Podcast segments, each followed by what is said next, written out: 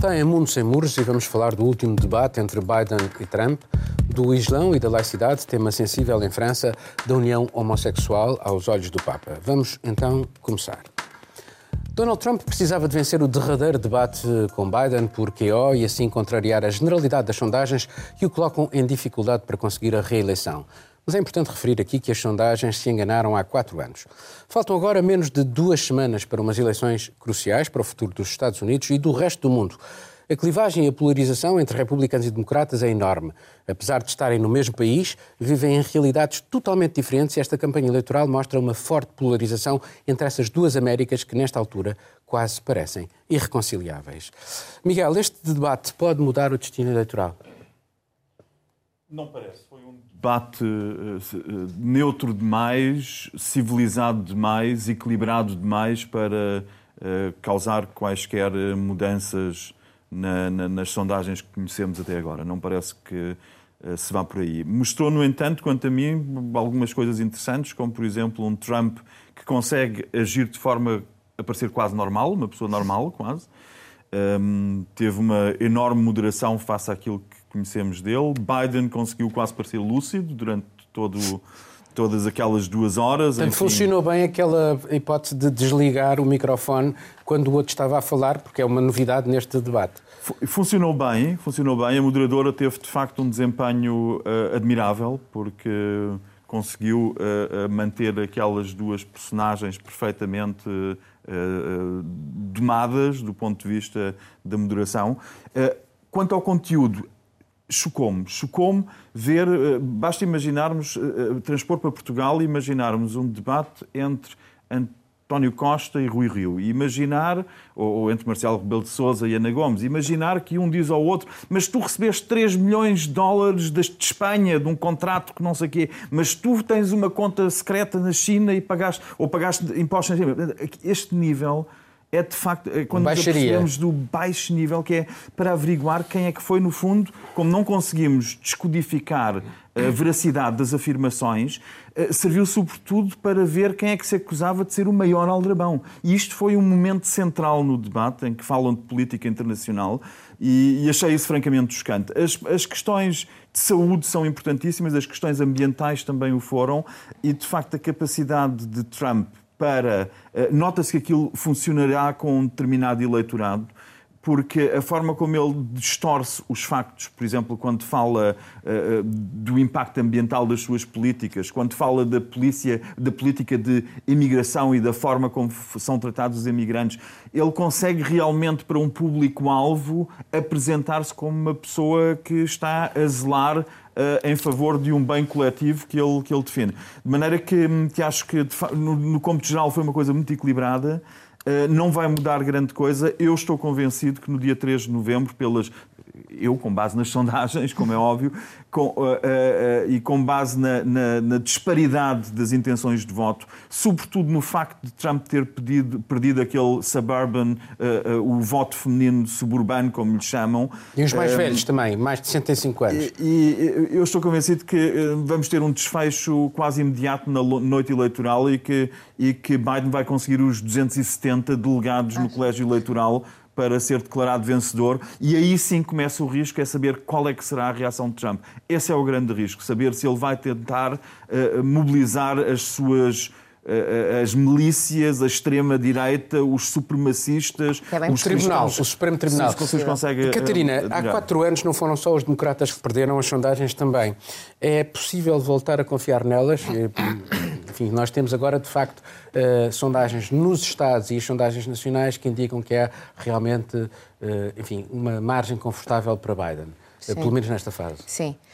Devido ao sistema eleitoral dos Estados Unidos, é muito difícil prever, mesmo só apostando nas sondagens, exatamente o que vai acontecer uh, na, na, noite eleitoral por causa do, do, do colégio uh, eleitoral. Um, neste sentido, as sondagens, como o Miguel disse, estão, grande maioria das sondagens estão a apontar para uma vitória do Joe Biden. E nos Estados-chave, e nos Estados, Estados naqueles chamados mais importantes, swing, o swing state, que são os estados que balançam entre os republicanos uh, ou os democratas, nunca se sabe bem para onde é que eles vão virar.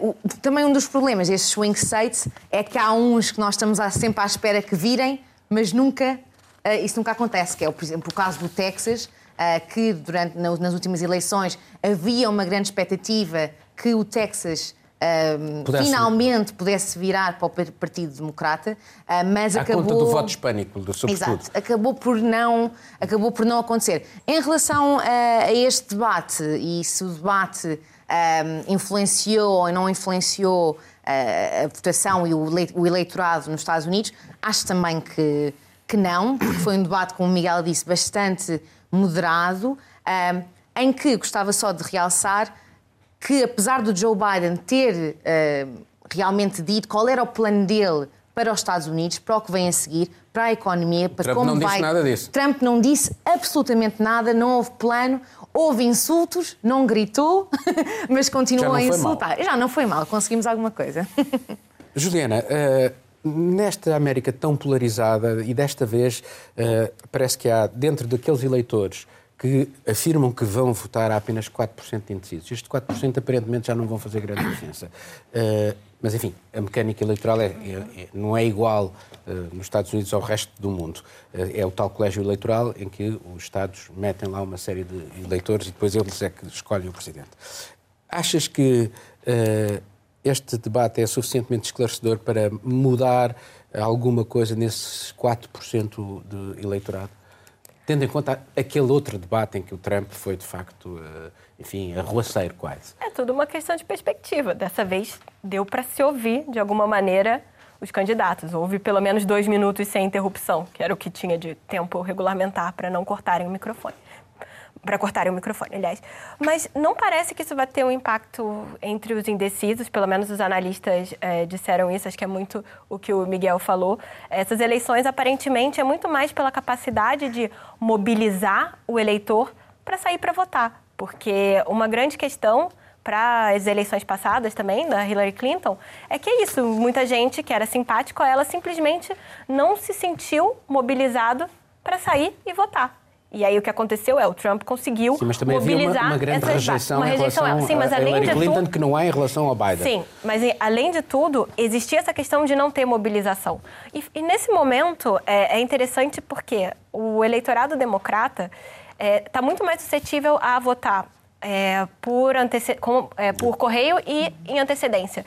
E tem havido, os Estados Unidos são um país que tem um histórico de supressão de votos, de ter políticas efetivamente feitas para suprimir que certos segmentos da população Jovens, votem. Então, assim, cada, cada estado é, tem as suas próprias leis, então existem alguns, inclusive, que pessoas que já foram condenadas por algum crime, tipo, por menor que seja, não podem votar, enfim, uma série de outras questões. Então, no caso específico de votos pelo correio, já tem vários, é, várias cédulas que estão sendo rejeitadas por uma série de pequenas tecnicidades que foram colocadas muitas vezes por governos republicanos que têm já essa tradição de supressão de voto. Acho que nesse momento nos Estados Unidos nós estamos vendo não apenas uma batalha pelos indecisos, não apenas uma batalha pela, união, é, pela opinião pública, mas também pela própria maneira de se, de se contar os votos, pelo direito de votar pelo correio, porque esse é um governo que tentou suprimir o voto pelo correio, que eles acreditam, não se sabe se é exatamente assim, mas eles acreditam que favoreceriam não é, não os, dados, os, democratas. E eles tentaram simplesmente, vamos então sucatear os correios,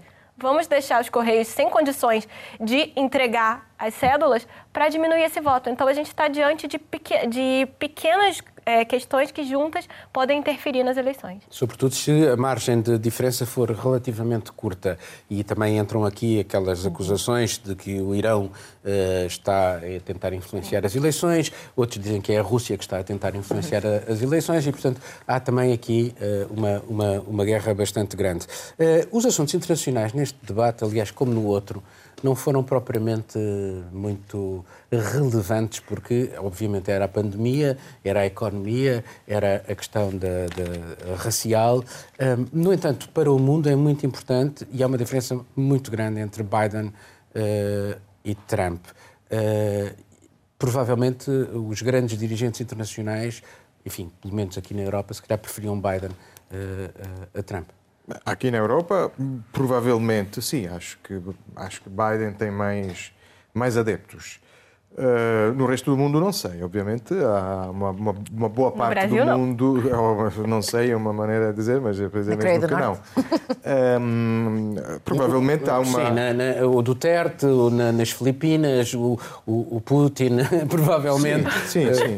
aliás, aliás, isso fez é, parte do debate. As notícias, as notícias sobre tentativas de, de, de interferência na, nas eleições prendem-se com isso. Quem tenta uh, pôr lá o dedo, os Estados que neste momento foram, foram acusados ou são suspeitos de ter tentado alterar ou entrar no, no, no, sistema americano são Estados que provavelmente têm uma preferência e, e é, é, a preferência que, que, ganhe, que ganhe o mesmo. Uh, aliás, recentemente saiu um, um artigo mesmo a falar do, do que, do que os talibãs querem. Os talibãs uh, querem, querem Trump, obviamente. No, na, na, eh, Mas o Irão, por exemplo, quer Biden, provavelmente. Uh, prova sim, sim, o Irão já, já tem uma, uma posição diferente. Mas porquê? porquê tudo isto? Porque, obviamente, a presidência, a presidência Trump é uma presidência que, de certa forma, não é, não é nova nisto, acentua uma atitude que já com Obama Uh, tínhamos visto que, que é mais, mais isolacionista, mais tendência a retirar-se, com Trump foi acentuada e levada a, a, ao extremo. Uh, de, de, de, pela primeira vez, desde que eu tenho memória, um, são os aliados da NATO que dizem não, queremos a NATO. Normalmente, é, nas décadas eh, anteriores, é, é um dos grandes temas das esquerdas na Europa era sair ou, ou, renegociar a nossa presença na NATO. Agora temos os Estados Unidos que querem sair da NATO e que querem acabar com a NATO e nós. A, a e o presidente dizermos... francês que quer uma, uma força europeia. Que quer uma força... Enfim, hum. há todo um debate, mas isso tem a ver Existe com a atitude um debate, dos Estados Unidos, ver... que, uh, que vem desde, como disseste, desde o Obama e no sentido de sair da Europa, porque repara, para que é que servem as tropas norte-americanas na Alemanha quando eles têm provavelmente uma, uma, urgência muito maior na zona do, do Pacífico, sobretudo por sim, causa da China. Sim, sim, sim, sim. Estas questões mas, são, acabam de ser relevantes, não é? Mas, mas, o que acontece é, é, é que hum, o, o, próprio estilo Trump, depois há uma política de fundo que pode ter continuidade entre um presidente e outro. Isto acontece sempre em todos os Estados. É, pode mudar um governo, pode mudar um, governo, um, presidente, mas, mas há, mas há uma, uma linha, uma, uma, uma orientação que muitas vezes não muda mas o próprio estilo Biden provavelmente será um estilo diferente e será menos fraturante para, por exemplo, para, para, para, Mas na política para... internacional, deixa-me só falaste na questão dos talibã, o Biden teve um discurso claramente mais belicista neste debate Com e certeza. mostrou e apontou as linhas vermelhas aqui e a, a China. E os talibã eu também vi a notícia, apoiam Trump, porque Trump disse que tirava os soldados eh, norte-americanos do Afeganistão. Exatamente. Tirou. Aliás, não podemos já, esquecer já, que esta mensagem é importante nos Estados Unidos e as pessoas sabem, cá, cá nós não falamos sobre isso, mas muitos dos eleitores sabem que durante a administração de Obama houve 7 mil ataques com drones em cinco países com os quais os Estados Unidos não estão em guerra e que uh, Trump foi muito mais moderado e tentado por quaisquer que sejam as razões, por causa de negócios, de, de, de, de dispêndio de dinheiro que ele considera desnecessário, não, mas ele tem e, e por uma opção, e por uma opção geoestratégica também. E por uma opção, era isso que eu queria dizer, há uma opção geoestratégica atrás disto e isso é importante ver que com os democratas, e o Trump falou nisso, Trump disse que eu consegui evitar uma guerra com a Coreia do Norte, porque o Obama veio ter comigo e disse-me que vai haver uma... estamos em risco de guerra iminente, eu consegui é evitar verdade, a guerra. Ele, ele e é muita uma... política dele, é esta de Sim, mas isso também os... não é verdade, porque, por exemplo, o Steve Bannon, que era um dos grandes conselheiros de, de Trump, dizia que a próxima guerra ia ser com a China. E Sim. teve o ministro, o secretário de Estado dos Negócios Estrangeiros dele, Sim. o cowboy, que queria começar uma guerra à viva, à viva força, não é? Mas não Mas começou, o que acontece, é claro, é que uma, é uma estratégia mais, mais isolacionista, mais concentrada... Eu estava a falar de Trump, não estava a falar de Bannon e de Bolton. Sobre os assuntos internos dos Estados Unidos, isso vê-se completamente também pela, pelas campanhas eleitorais e pela, pela a, a falta de, de, de, de ideias estratégicas. Aliás, uh, uh, Trump, uh, acho que é o, o, primeiro candidato a presidente, presidente e candidato hum, à presidência de, de, dos Estados Unidos que foi à convenção republicana sem um programa, um verdadeiro programa. Ou seja, o programa da campanha eleitoral é ganhar. E continua sem programa. E, não, é? portanto, não, não, não, quem fez, quem teorizou o programa de Trump foi precisamente o Steve Bannon Sim. e, uh, tem aquelas, aquelas franjas de- ligadas à alt-right. Alt-right, Uh, e, portanto, uh, e, alguns, e alguns sujeitos da, Fox News, que é onde o eleitorado Aí não, essa que é, republicano... a Fox News é a ideologia e é o programa de Trump. Ele, ele deslocalizou, ele, ele fez um 60%, outsourcing. 60% fez um do outsourcing do eleitorado seu programa. conservador só vê a Fox News. Mas é isso, mas é isso. Portanto, o programa de Trump está na Fox News e está nos moderadores. Aliás, ele próprio, aquilo é uma Essa é simbiose entre uns e outros. Completamente. E, e vê-se o estado de degradação que isto é. Ou também no New York Post, o, jor- o pequeno o jornal eh, lançar, agressivo. Também faz parte do grupo do Murdoch. também faz parte do grupo do Murdoch. E que esta também é um uma, grande é uma campanha eleitoral em que há estes, estas duas ideias de jornalismo que se confrontam e... Não chamar jornalismo algo... E- Exatamente, não, mas, é, mas, é, mas é preciso ver depois entretenimento, qual é o diria peso, eu. qual é o peso, não é, da, da- É muito É grande, imenso, é muito grande. que, que é, é muito grande, é muito grande. talvez mais do que o próprio New York, New York Times consiga ter sobre, sobre Em termos da, da dimensão, em termos de estados, não é? Porque, por exemplo, eu, eu, em experiência própria, vivendo no Texas, vi no Texas durante uns anos, era tudo o que as pessoas viam, seja em restaurantes, cafés, em casas, e não havia, não- ninguém questionava o que estava a passar na televisão. Mas tens de ver o- o- a série do- portanto, que, que se passou, Sim. que é a, a história do Roger Ailes, que é Sim. o homem que cria uh, a Fox, Fox News, News. uh, porque está lá tudo e até a própria concepção de jornalismo. Vamos ter que passar para um novo tema. A morte brutal de um professor nos arredores de Paris trouxe de novo o terrorismo islâmico ao centro do debate político e securitário em França. Samuel Paty, assim se chamava, foi mais uma vítima da cegueira e do fanatismo religioso. O seu crime foi o de ter ousado ensinar a liberdade, mostrando nas aulas caricaturas de Maomé. Foi perseguido e ameaçado nas redes sociais, com o Facebook a explorar os ânimos, com a sua execução a ser reivindicada no Twitter. Samuel Paty foi decapitado por um fanático islamista. Macron reagiu e disse que o medo tem de mudar de campo. Seguiram-se anúncios de expulsões, de encerramento de mesquitas e de associações. O episódio levanta mais uma vez a questão do papel do Islão na sociedade ocidental, desse Islão sectário que não entende nem aceita o valor da laicidade, mas levanta também o lugar da liberdade de expressão, indispensável para uma democracia poder prosperar, mas que distorcida e manipulada acaba por a colocar também em causa. Este, este, este episódio é o que é que ele revela outra vez do papel do Islão e agora vou pegar aqui também num elemento interessante que é uma sondagem da Bertelsmann, eu penso que é uma, uma fundação alemã, Miguel, que O maior grupo indica editorial que, de, que indica, que, indica que o Islão é muito mal visto. A culpa aqui é de quem? Isto é uma estrada com dois sentidos. É do Islão, é da- das sociedades ocidentais que não sabem entender o Islão. Há sempre dois lados para qualquer história. Neste, neste específico caso, para já dizer logo que, obviamente, a morte do, do professor é, é completamente lamentável ah, eh, e que, como disseste, a liberdade de expressão é importantíssimo em qualquer democracia e nós devíamos falar disso mais constantemente ah, porque é realmente importante. Neste caso, e falando de França especificamente, ahm, nós estamos a falar de uma sociedade onde a comunidade ah, muçulmana ah, ah, é uma co- comunidade completamente excluída da sociedade francesa. Não é completamente. Mas, mas percebes o que eu estou- estou a querer dizer? É uma comunidade onde 30% dos muçulmanos em França estão no desemprego, por exemplo.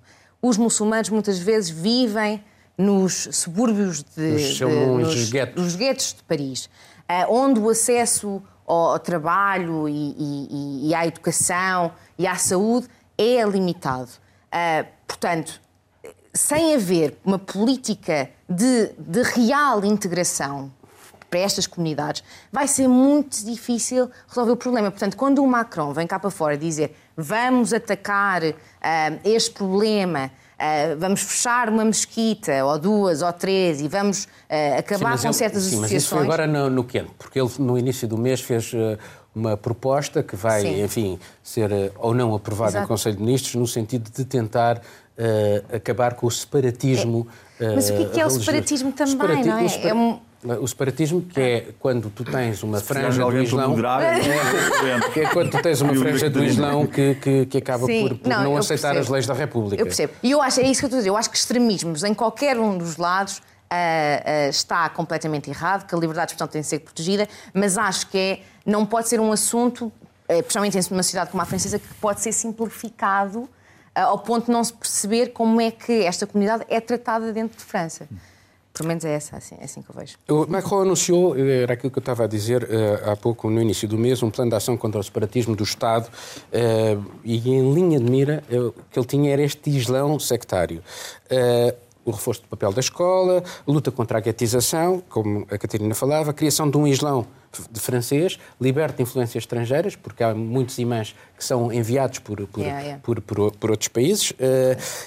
Este caminho da razão é possível quando a fé a nega, nega a razão? Miguel, é este o caminho? Eh, este- Bem, esse é um possível caminho, sem dúvida. Isso é a mesma forma como, por exemplo, a China tentou ah, ah, dominar ah, as comunidades religiosas como os católicos na China. Tentou decidir quem é que era bispo e quem é que não era, para não ter a influência externa do Vaticano ou da- do mundo ocidental na China. É sempre uma opção, um caminho a ir, e eu acho que é muito importante, porque convém, pegando, eu, eu estou perfeitamente de acordo com o que a Catarina descreveu de França, acho que é muita situação também na Alemanha, em muitos aspectos. Hum, só queria, só queria que se- víssemos duas coisas. É que há aquela corrente sobre a qual eh, o habita que tem financiado mesquitas em todo o mundo, inclusive a de Lisboa, através de um banco. eh, Através do- do- do- da comunidade islâmica de Lisboa, parte do financiamento, substancial do financiamento da Mesquita de Lisboa é o hábito, é dinheiro hábita. Felizmente não vemos aqui fenómenos de radicali- radicalização, mas vemos na Alemanha. E eu gostava de pegar numa coisa que é uma coisa que é raro fazer-se e que é ver os números. A Alemanha tem cerca, a comunidade islâmica são cerca de 4 milhões de pessoas, uma população com mais de 80 milhões, são cerca de 4 milhões. Os serviços secretos e de informação alemães têm uma estimativa pública sobre os islamistas, ou seja, aqueles que dentro da comunidade islâmica têm uma propensão para o fanatismo e são potenciais, potenciais, repito, potenciais eh, eh, riscos para a segurança. E esse número parte do princípio que há cerca de 40 mil pessoas em 4 milhões, há cerca de 40 mil que são, eh, que são um grupo de riscos. É, é engraçado ver que se eh, os mesmos serviços de informação também fazem uma estimativa sobre a extrema-direita na Alemanha e os radicais, os radicais de direita, não é a extrema-direita, é os radicais de direita, aqueles com propensão à violência, também são estimados em cerca de 40 mil. E há muito mais violência da extrema-direita, da, da- da direita radical na Alemanha, do que da comunidade islâmica. Provocaram muito mais mortos, cometeram muito mais ataques criminosos contra a comunidade. Portanto, das duas, uma, ou os islamitas fundamentais na Alemanha, esses 40 mil, não são tão violentos todos, ou os 40 mil são todos violentos, ou então a percepção de- de- dos crimes é diferente de comunidade para comunidade. E eu acho que nós tendemos a enaltecer terrivelmente, eh, porque as estatísticas existem. Há todos os dias dois a três ataques da, direita radical contra lares Unidos, é? Refugiados, exemplo. contra casas, contra negócios de turcos, contra. Todos os dias, em média, há um ou dois ataques destes. E do- do- da- dos mesmos 40 mil islâmicos, muito menos. Tem que se também realçar aqui, se estes números estiverem certos, que se são 40 mil em 4 milhões e 40 mil de extrema-direita em 80 milhões, estamos a falar que existe 20 vezes mais pessoas radicalizadas na sociedade islâmica, 20 vezes mais, do que na, na sociedade não islâmica. E isto sim explica-se em parte por aquilo que a Catarina disse, são pessoas excluídas da sociedade que mais facilmente, que, que todos os dias são confrontados com valores que contrariam perfeitamente a cultura em que cresceram A integração. e que não vêem e que não vêem outra saída senão radicalizar-se. Eu, por acaso, passei por situações dessas, por exemplo, num bairro em Grigny, eh, nos arredores de Paris, em que basta tu te chamares Mohamed e isso, mesmo que sejas um- uma pessoa fabulosa, um cidadão exemplar, que sejas muito bem integrado, tenhas estudos superiores, terás muito mais dificuldade em integrar-te num emprego e arranjar um emprego do que se fores do 16º bairro. Até te, possas, te chamares- até te podes escrever Jean-Pierre, até te podes chamar Jean-Pierre. Se vens se do fores de bairro Grigny, errado, se fores de Grigny, estás, estás Mas é- logo com um anátema em cima. Os franceses agora- gostam de falar muito do elevador social,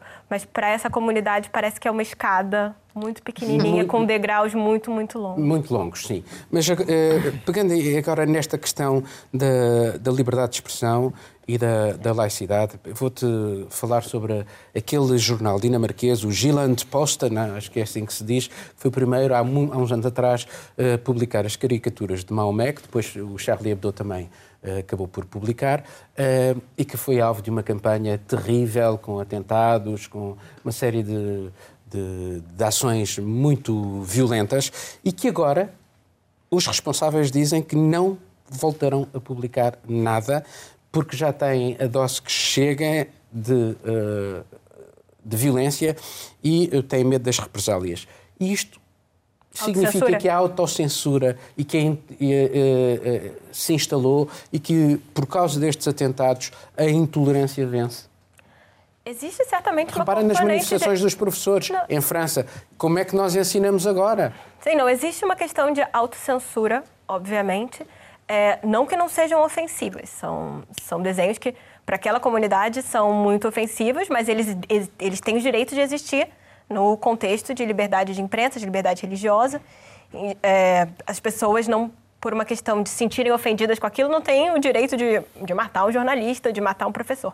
A questão é que é muito mais é, a sociedade também de uma de uma certa maneira, alguns setores, a gente vê muito numa certa imprensa satírica francesa, por exemplo, que com a desculpa da liberdade de imprensa, publica coisas muito, muito, muito ofensivas. Para toda a porque, gente. Sabe, porque para toda, toda a gente, para mulheres, para minorias. Então, é só, é só uma questão. Porque, eles podem, porque eles podem fazer eles fazem. É muito uma questão de marcar a posição. E bem, se há quem compre, se há financiamento, isso é uma outra questão.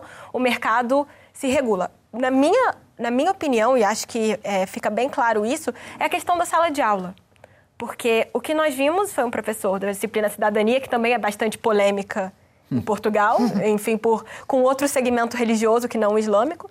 É, mas a verdade é que muitas vezes se deixa para a escola a função de simplesmente educar. E na sociedade francesa, assim como em outros países, você tem quase 40, às vezes, alunos por turma e um professor para explicar isso. Era uma turma de alunos muito jovens, o que no Brasil seria é, equivalente ao ensino fundamental, eles não estavam ainda nos anos finais. Então, assim, existe também uma discussão se esse seria o material adequado para discutir liberdade de expressão com esses alunos. Mas só, só para deixar um pouco claro sobre segmentação e sobre essas pessoas se sentirem excluídas, na França, há mais de 10 anos, os alunos não podem é, entrar com nenhum tipo de símbolo religioso nas escolas, por exemplo. Desde 2004. E aí você, você pega porque um, um católico não poder usar um crucifixo? Ok é uma coisa, mas assim, isso é, é, é direcionado para qual é a comunidade que não, as mulheres. Não, desculpe, qual, qual é a comunidade que as mulheres têm sempre a marca da religião? Em qualquer situação. É, é, é a religião islâmica. Parece o tipo e de lei feita no, sobre. E no, nos Sim, judeus? mas, por exemplo, não é uma ofensa retirar. Para uma mulher muçulmana, a questão de mostrar o cabelo, porque funcionárias públicas é, mulheres não podem usar hijab. Em uma série de situações, elas também não podem ter o cabelo coberto. Então, isso não é simplesmente uma marca da religião. Naquele contexto, é um sinal de modéstia que para elas é, um é, encarado como. Mas é um debate como, muito interessante. Sim, é um debate muito interessante, mas é encarado como, como uma violência. E o Estado francês simplesmente não, não inclui essas pessoas que já se sentem à margem sem poder sequer ir à escola. Agora vamos passar para um outro lado. Vou pegar exatamente no contrário daquilo que a, a, a Juliana está a dizer. Em janeiro deste ano, uma jovem uh, adolescente colocou no Instagram, uma outra rede social, um vídeo a criticar o Islão. Foi arrastada nas, na lama virtual, ameaçada de violação, de morte. A direita vociferou, a esquerda e até a comunidade LGBTI entrou num absoluto mutismo e apesar da Mila se reivindicar lésbica, tudo um grande mutismo. Há uma cobardia da esquerda em criticar o Islão. Uh, devo dizer que acho, acho que sim. Existe um grande embaraço. Uh, eu ouvi o, que acaba, tudo o que disseram e, enfim, são discursos que se ouvem já há muito tempo e, e de facto, é verdade, concordo. Uh, há uma série de causas. É sempre muito difícil detectar isolar uma causa em relação às outras, sim, as banlieues, os guetos, tudo isto. Uh, mas, mas existe um grande embaraço, sobretudo hoje a, a esquerda Existe um grande embaraço porque não se quer entrar em discursos que, que, podem associar a esquerda àquela direita anti-imigração, mas este, o que, o que aconteceu agora ao professor Samuel Paty o que tem acontecido, sobretudo em França, muito mais do que na Alemanha e em outros países, e também podemos discutir porquê em alguns países sim e em outros não, mas o que aconteceu é de uma gravidade tal que em França já se começa a ver uma. pode haver divergências sobre, sobre as soluções. Mas, hum, mas a identificação de um problema, acho que ali já temos uma. Sobre... Há editoriais nestes dias do Figaro e do Libération, dois diários muito diferentes, quadrantes Sim. políticos opostos, que já se podem sobrepor, ou seja, o problema existe, porque aquilo que vimos aqui eh, nem sequer é violência de baixa intensidade, nem sequer é, é, é hum, hooliganismo. Estamos a falar de um professor decapitado por ter dito determinadas coisas numa sala de aula. Uh, isto é muito. É, estamos a falar também. Depois entram as redes sociais, porque de facto foi uma fátua. Mas se não tivesse sido decapitado, se fosse só aquela história daquela rapariga, uh, eu vou-te é vou ler aquilo que, vive, na altura, vive, que na altura escreveu Novela Observateur, que é uma revista de, uh, de centro-esquerda, em, em, que eles dizem que na França de 2020, se és de esquerda, não tens o direito de questionar as derivas do Islão, ainda menos de blasfemar contra o Deus dos muçulmanos, porque isso faz automaticamente de ti um racista islamofóbico. Exatamente. Portanto, Portanto, há, é há uma espécie é uma... de, de, de e receio. O facto destes jornais começarem a perceber isto revela que, é, pelo menos em França, onde infelizmente para eles estão mais à frente neste, neste problema, é uma vanguarda, não sabemos o que é que acontecerá nos outros países, mas começam a, a, a, a definir este, este, este, este problema muito grande. Uh, não se pode, uh, não se pode ligar a necessidade temos de defender para já os valores da República, como os franceses gostam de dizer, e bem.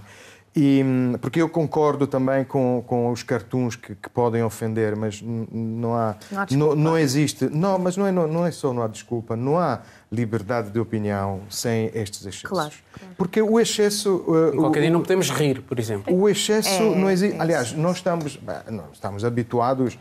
Eu, eh, em Itália, desde sempre, até temos um, um prémio Nobel da Literatura, que era, que era o Dario Fo, um, ator, um autor e ator e encenador de teatro, que, que, que, que era sempre eh, eh, atacado pelas hierarquias católicas, eh, pelo Papa, pelas, pelas grandes hierarquias da televisão que não deixavam mostrar os seus espetáculos e sempre foi de esquerda defender aquele tipo de sátira. E, de repente, estamos a discutir um cartoon, um desenho, Hum... Eu não acho que seja só isso, deixa-me dizer. Mas, Miguel, não, não, vamos mas ter é que passar para mas, é, mas, é, mas é, é, muito grave. O, o, que acontece, o que está a acontecer é muito grave e este, é, este debate devia ser uh, completamente desligado de tudo o que se diz ou que se pode dizer à volta da, da da, da, resposta a dar à emergência dos, dos, migrantes que neste momento atravessam o Mediterrâneo. Não, não tem nada a ver com Sim, isso. Sim, mas temos, se nós pensarmos no que aconteceu em Portugal com a caricatura do Papa e que tinha um preservativo no nariz, nós não estamos habituados, e as reações que houve, nós não estamos habituados a ver ataques com esta violência contra a nossa contra a mas religião à qual culturalmente... Sim, em França estão. Mas em França estão. Mas cá em Portugal, não, nós estamos agora a dizer em Portugal. E, e, só para dizer que estamos a falar, no caso, por isso que eu vim com os números, 1% da comunidade islâmica é considerada radical. Eu acho que muito mais do que 1% da comunidade cristã é ultra-radical. Bom, mas, o Papa, mas, vamos ter que passar é, para o próximo sim, sim, tema, senão vamos ter, uh, não vamos conseguir. O Papa, vamos... yeah, já agora, do Papa. Mas... O Papa. o Papa aprova a união civil entre pessoas do mesmo sexo e dá um novo sinal para uma Igreja Católica católica mais tolerante e fraterna. É uma vitória do amor e da razão, escreveu alguém no La República, referindo-se a essas palavras de Francisco, que surgiram num documentário exibido no Festival de Cinema de Roma.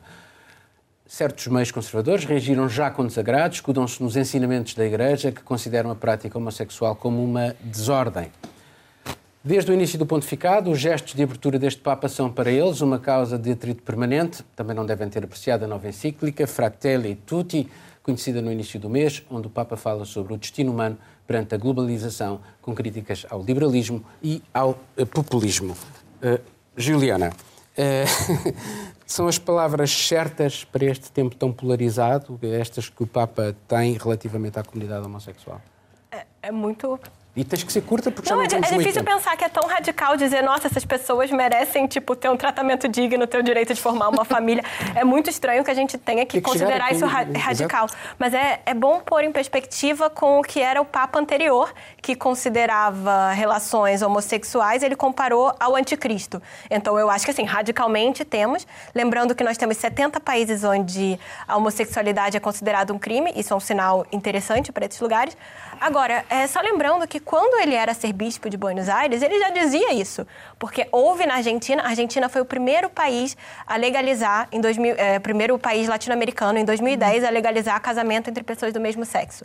E ele era arcebispo de Buenos Aires nessa altura, e ele foi muito contra a existência da palavra casamento. Ele defendia uma solução de união agora. civil, exatamente o que ele defendeu. Então, assim, ele tem há 10 anos essa mesma posição. E não vamos nos esquecer, ele, obviamente, é muito mais liberal do que o seu antecessor, mas não é, é, esse, essa pessoa do, do arco-íris. Ele tem posições conservadoras. Inclusive, a última discussão sobre casamento entre padres e ordenações de mulheres foi varrida para baixo do tapete, mas é um sinal muito positivo.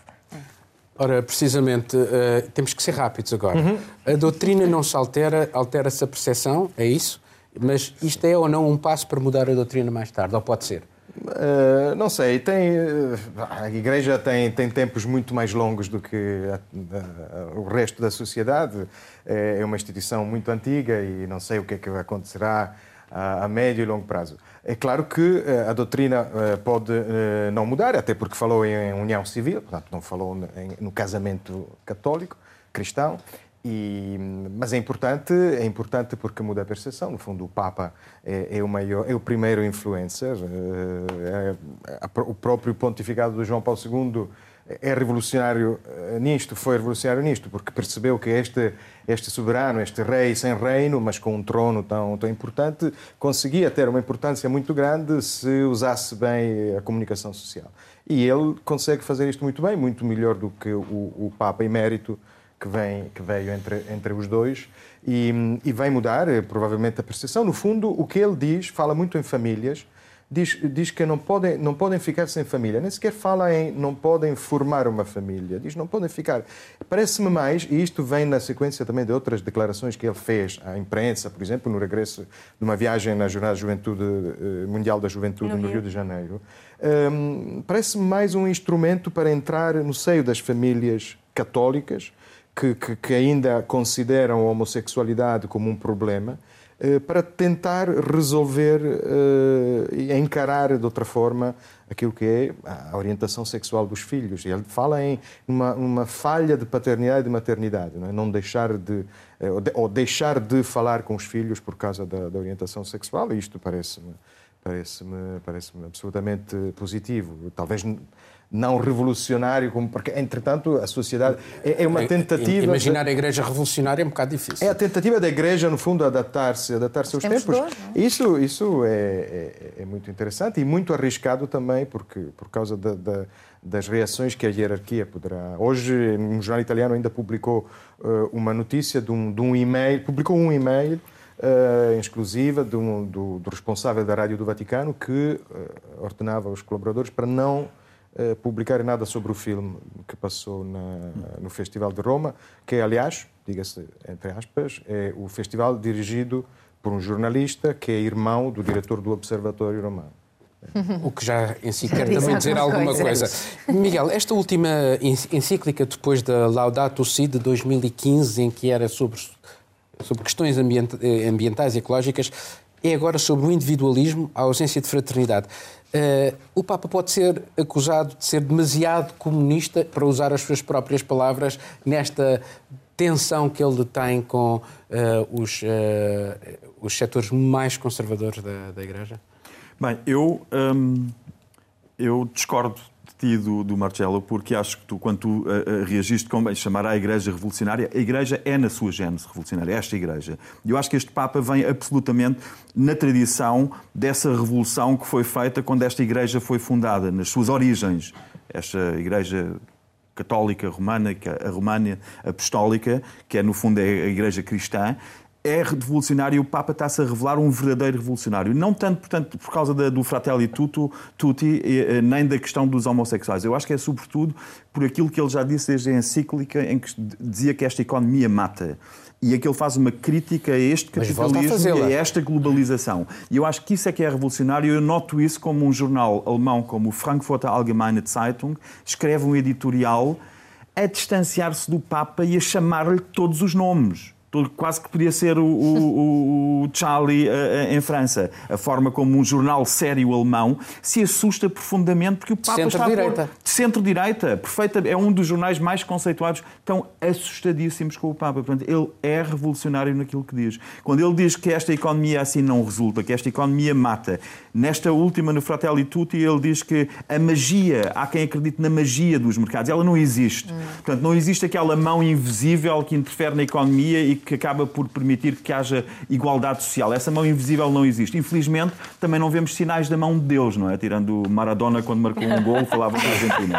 Não vemos sinal da mão de Deus, não vemos sinal da mão que regula os mercados, a mão invisível que regula os mercados, e estamos numa situação de extrema crescente desigualdade social, e é aqui que o Papa surge com um papel fantástico a chocar toda a gente, a chocar todos os, a chocar os economistas tradicionais, a chocar as corporações, os mercados financeiros e os governos. Nós vivemos num país, Portugal, em que dois primeiros ministros, um do Partido Socialista, decretou luto nacional porque morreu um cardeal. E um do PSD, um outro primeiro-ministro, também decretou luto nacional quando morreu outro patriarca. Isto está mais ou menos a entender o peso que a Igreja ainda tem. E é esta a Igreja já muito distante de, de, de, das revoltas da Capela do Rato e progressista, é esta igreja portuguesa, também em Portugal, também em Portugal, é esta igreja que tem que fazer repensar as pessoas. E o Papa está a cumprir o seu papel de revolucionário, tem toda, eu não sou praticante nem crente, mas tem toda a minha admiração e eu só espero que lhe deem ouvidos, que não, não o considerem uma espécie de Greta Thunberg em esta, senil. Esta manhã, não, não é. sei se viram, saiu uma notícia, uh, vai de encontrar aquilo que estavas a dizer, da Venezuela, de Maduro, que saiu hoje de manhã, em que Maduro disse. Uh, uns amigos meus concordaram com aquilo que o Papa disse, portanto, gostava muito que o Parlamento discutisse isto na Venezuela. Portanto, isto realmente está a mexer com várias fações da sociedade uh, no, mundo, uh, no mundo todo. E é, eu acho que, como a Juliana estava a dizer, é um sinal de, de esperança para muitas, para muitas pessoas. Ontem houve ativistas na Polónia na Europa, onde o casamento homossexual não é legalizado, que disseram que viam isto realmente como um, um apoio, uma esperança que se calhar iria mudar as ideias da Igreja Católica Polaca sobre o assunto, um, mas também já houve. Uh, pessoas no, no, mesmo país que, que tinha aquelas cidades uh, livres de. Não é? Isso Exato. é o que eu acho extraordinário. Mas já houve na América Latina também, uh, ontem, ativistas LGBT que vieram cá para fora dizer que se calhar isto também vai pôr um bocadinho em causa a luta pelo casamento. Não pela união civil, mas a luta e a campanha que eles têm vindo a fazer pelo casamento. Porque a doutrina não se altera. A doutrina não se altera. Mas uh, já agora, achas que há um risco ou não de um cisma na Igreja? O Papa falou nisso uh, 13 de, na altura, em setembro de 2019, uh, eh, quando vinha de uma viagem de regresso no périplo por África, dizendo que admitia que pudesse haver um cisma na, na Igreja, porque estes meios mais conservadores punham cada vez mais em causa até a sua legitimidade pontifical. Uhum. Uh, por causa destas posições que ele tem tomado. Eu acho que ele bebe no avião. Uh, bebe é. Mas eu acho que é, era o que Miguel estava a dizer. É, é, é de certo ponto, de, certo, se olharmos para uma, uma perspectiva, é revolucionário as, o que o Papa tem vindo a dizer uh, nos últimos tempos e tem ido contra muitas pessoas dentro e, e entidades dentro da própria religião, uh, Igreja Católica e também governamental, não é? Uh, olhamos para, para, os Estados Unidos também, que, que é um país no dito católico, mas um país cristão, eh, onde já vieram cá para fora figuras bastante conhecidas dizer que aquilo que o Papa disse foi um absoluto disparate e que ele devia pedir desculpa, etc, etc. Aliás, Portanto, os bispos, os bispos norte-americanos são aqueles exato, que estão na linha da exatamente. frente contra este Papa. Contra este Papa. Portanto, eu acho que pode em discussão este Papa, isto leva-nos a ter um terceiro Papa, torna a situação muito, muito interessante, porque é um regresso perfeito à Idade Média. Com a França querem nomear já não os bispos, mas os imãs, que os também imãs, é, uma coisa, é, é um Sim. regresso fantástico. Bom, de um vamos ter que interessante. terminar o programa. Vou fazer uma pequena ronda então para saber o que é que vocês andam a tratar, se é que conseguem tratar de assuntos daqui e publicar É, assuntos. basicamente, é recorde atrás de recorde de coronavírus em Portugal e também tratando de uma iniciativa europeia para construir uma gêmea digital da Terra para simular cenários de aquecimento global. Miguel? Eu continuo com, desde a semana passada com a entrevista do Miyakoto, que não estou a conseguir levar a bom porto, mas agora o que suscitou algum interesse foram estas medidas em, decretadas em Portugal de 30 de outubro a 3 de novembro e que implicações é que isso vai ter por tudo o que Portanto, é, em é torno do. Covid que possa ser relativamente novo, sem estar ao abrigo de um estado de emergência, etc., interessa hum, eh, os leitores na Alemanha, aparentemente, Marcelo? segundo os editores. Ah, eu, eu escrevi sobre, sobre o orçamento, que, sobre o qual há um certo interesse em Itália, e depois, para falar dos italianos por cá, esta semana que está a acabar é a semana da língua italiana no mundo, portanto, houve uma série de iniciativas que também aqui se decorreram. Grazie. eh, Bem, igual ao Miguel, também um bocadinho Covid e um tópico muito interessante que eu queria mencionar, que é, e que eu escrevi uma reportagem sobre isso esta semana, que é o amianto, eh, que anda a chegar a Portugal do estrangeiro. 1.600 toneladas. 1.600 toneladas, triplicou entre 2018 e 2019, que é um absurdo. Portanto, será um tópico daqui para a frente. Acho que tem pano para mangas. Obrigado e assim terminamos este programa. Mundo Sem Muros regressa dentro de uma semana. Tenha dias felizes.